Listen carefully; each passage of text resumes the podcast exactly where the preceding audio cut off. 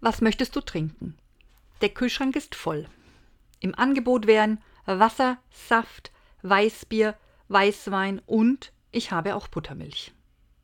Statt einer Antwort bekam ich ein lautes Lachen aus dem Mund eines guten Freundes zu hören. Er konnte fast nicht mehr aufhören zu lachen. So etwas wäre ihm noch nie passiert. Buttermilch als Angebot für einen Gast. Diese Anekdote fällt mir in diesen Tagen immer wieder ein. Buttermilch. Ich liebe dieses Getränk. Ich habe es tatsächlich immer im Haus. Jetzt im Sommer ist es eine wunderbare, erfrischende Abkühlung. Ich kann dieses Getränk mit verschiedenen Säften mischen oder einfach pur trinken. Am besten schmeckt sie mir, wenn sie direkt aus dem Kühlschrank kommt. Welch ein Geschenk. Gekühlte Buttermilch. Hm. Welches Erfrischungsgetränk mögen Sie besonders jetzt in diesem heißen Sommer? Was haben Sie immer im Kühlschrank?